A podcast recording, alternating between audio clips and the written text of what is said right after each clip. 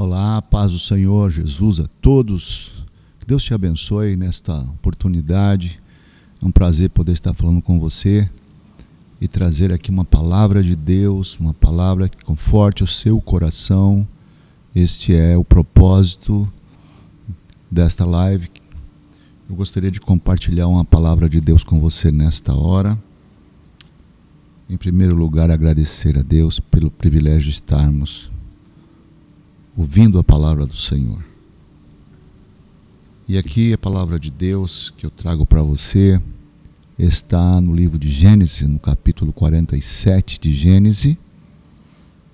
E eu quero ler com você alguns versículos desse capítulo e fala sobre José quando ele saiu daquela situação de servidão, de escravo e passou a ser um governador do Egito. Então diz assim,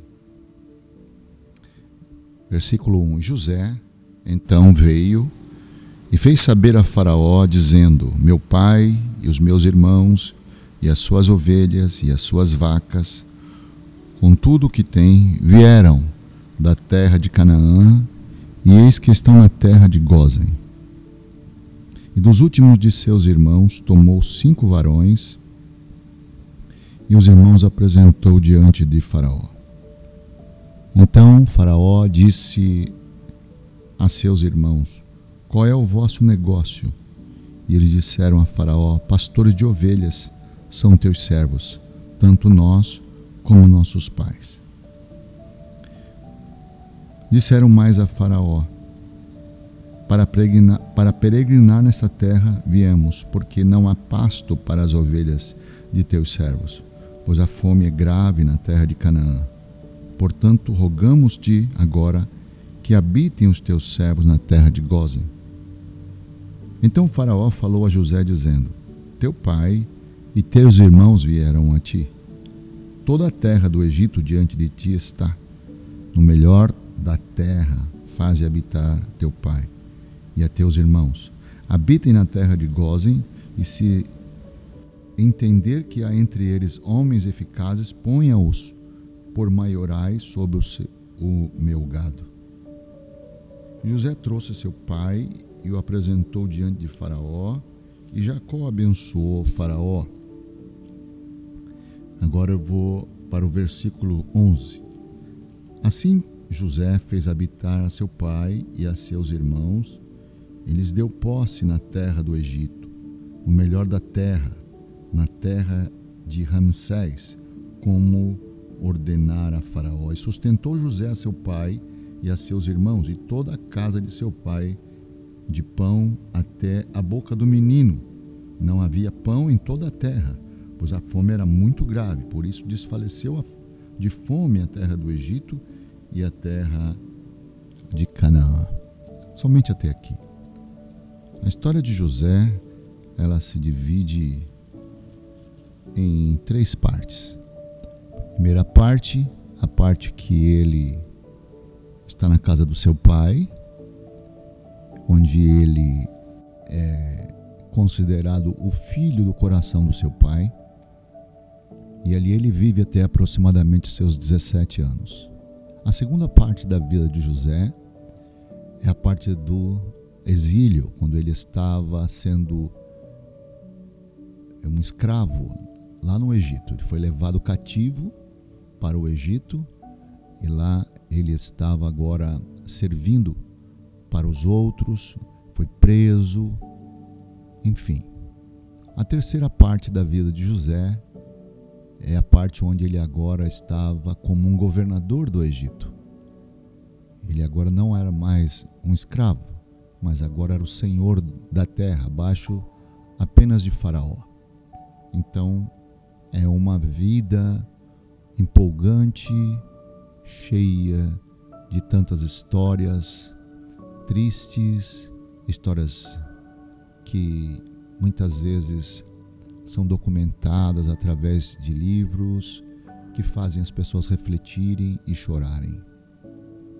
Mas o importante na vida de José que nesses períodos que ele passa nessas três fases da vida dele, ele tem um objetivo em comum. Não importa como ele estivesse vivendo, seja na sua infância, na sua casa junto ao seu pai, seja na casa do Potifar como um escravo, seja no trono como um governador do Egito, ele tinha um alvo na sua vida, um objetivo maior que era servir a Deus. Apesar das crises que ele viveu, dos momentos que ele viveu, José tinha como objetivo maior na sua vida colocar o Senhor Deus de Israel em primeiro lugar da sua vida.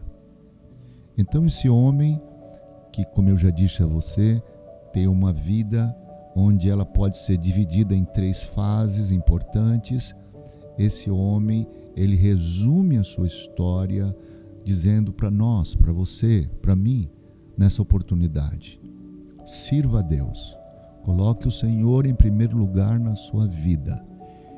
E ainda que você venha passar por dificuldades, se o Senhor for o seu principal objetivo, então o Senhor vai te colocar numa boa terra. O final da vida de José é com certeza o mais empolgante de todos. Ele passa por cima das suas dificuldades como jovem, como criança, como escravo. Ele agora desfruta de todas as benesses, das bênçãos, não somente de Faraó, mas principalmente de Deus. E José agora tem o privilégio e a oportunidade de estar abençoando a sua vida e a vida dos seus irmãos. Nós lemos aqui no capítulo 47 que fala que José cuidou do seu pai, cuidou dos seus irmãos e deu a eles uma terra, uma terra que era considerada a melhor terra do Egito. O texto que nós lemos diz que havia uma falta de pão na terra. Havia falta de comida na terra. Mas José, ele está cuidando dos seus irmãos e do seu pai, e diz o texto que até as crianças pequenas comiam e sobejavam.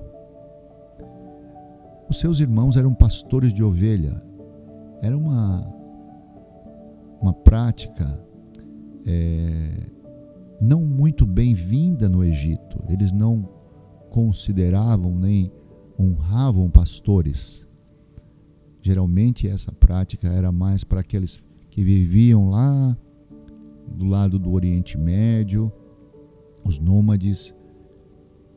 Mas agora eles estão sendo honrados, apesar deles terem uma atividade que era considerada uma atividade de nível inferior, eles estão sendo honrados pelo Faraó por causa de José.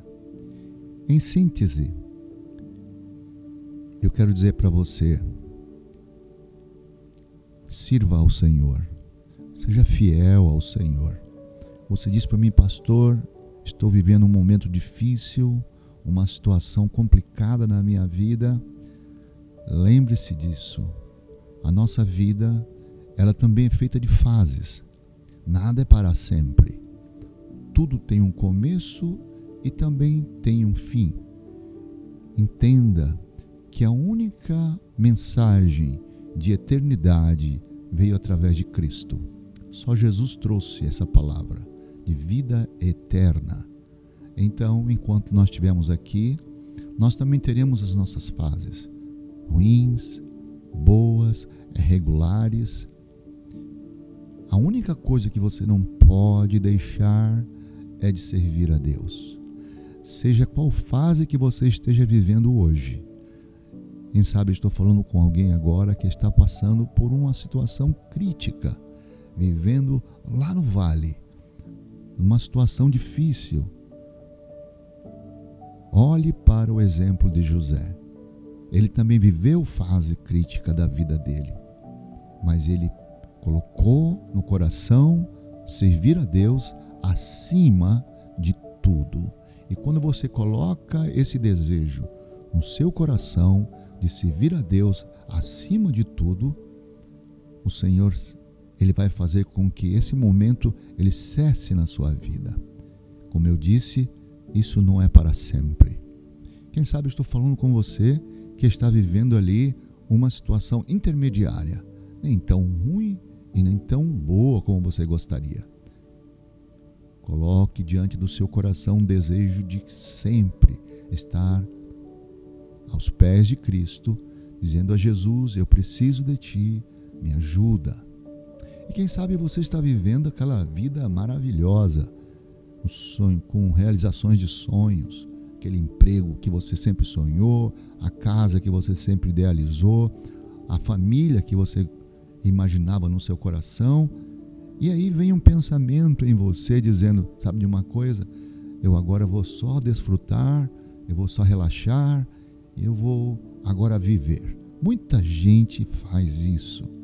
Jesus conta uma história de um homem que era muito rico. E ele tão rico que não havia celeiro suficiente para que ele guardasse o resultado da sua colheita. Então ele mandou construir um celeiro bem grande que pudesse acomodar o resultado da sua colheita. Quando terminou o celeiro e que toda aquela colheita chegou para estocar, para que ele pudesse viver, ele colocou no coração um pensamento, dizendo: Agora alma, minha alma, come, bebe, folga, porque você vai ter dinheiro para muito tempo. E aí, quando ele estava com esse sentimento, veio uma voz ao seu coração, que naturalmente é a voz de Deus, dizendo a ele, chamando-o de louco, de insensato, dizendo a ele assim: Louco, se você morrer hoje, se a tua alma for pedida hoje, tudo isso que você está fazendo, para quem será? Você não pode levar nada para onde você vai. Então, essa parábola que Jesus contou, ela traz é justamente para nós, nesta mensagem, uma reflexão, onde você pode estar vivendo um momento maravilhoso da sua vida, mas lembre-se, Nunca deixe o Senhor em segundo plano. Se você está servindo a Deus, se você estava fazendo algum tipo de obra para o Senhor, não seja por causa desse trabalho, dessas atividades que você agora vai renunciar a isso tudo. Não, continue focado no Senhor. entenda que tudo isso é passageiro. Tudo isso também, inclusive esse momento maravilhoso que tanto queremos, só o Senhor é para sempre. Queridos, eu quero encerrar essa minha mensagem para você e espero que essa mensagem tenha tocado ao seu coração, lendo uma parte no capítulo 1 de Jeremias que diz assim, versículo 17 do capítulo 1.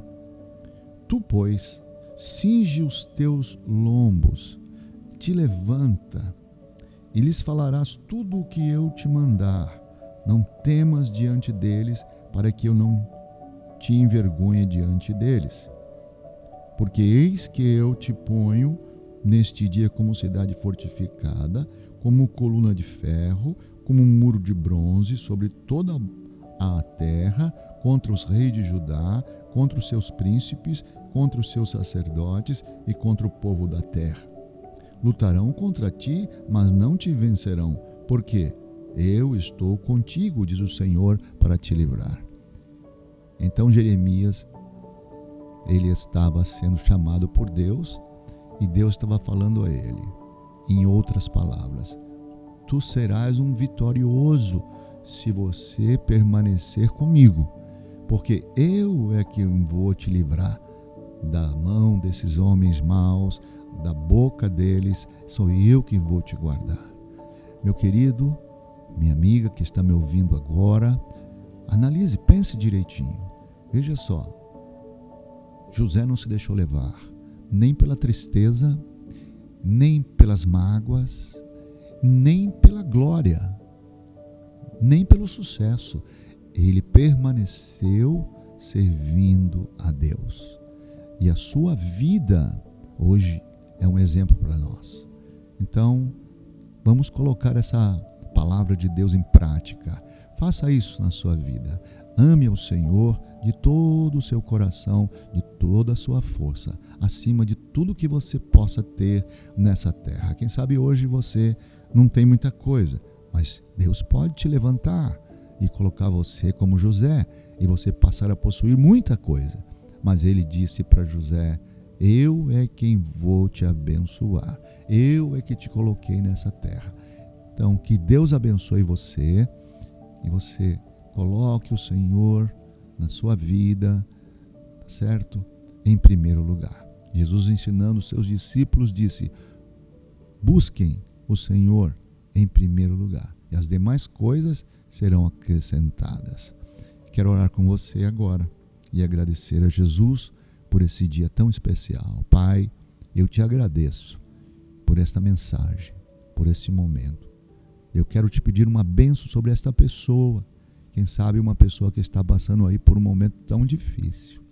Senhor, não permita que ela se esqueça de ti. Senhor, não permita que ela vire as costas para ti, mas que ela perceba que o Senhor está ali ao seu lado. Pai, eu oro também por aqueles que estão vivendo um momento especial da sua vida, para que eles não venham esquecer do Senhor, para que eles se lembrem que foi o Senhor que lhes deu tudo o que tem. Pai, eu oro e eu já te agradeço, Senhor, em nome de Jesus. Em nome de Jesus. Deus abençoe você. Deus abençoe a sua família. Deus te dê um dia de bênção. Deus abençoe a sua semana. Deus te guarde. Em nome de Jesus. Amém.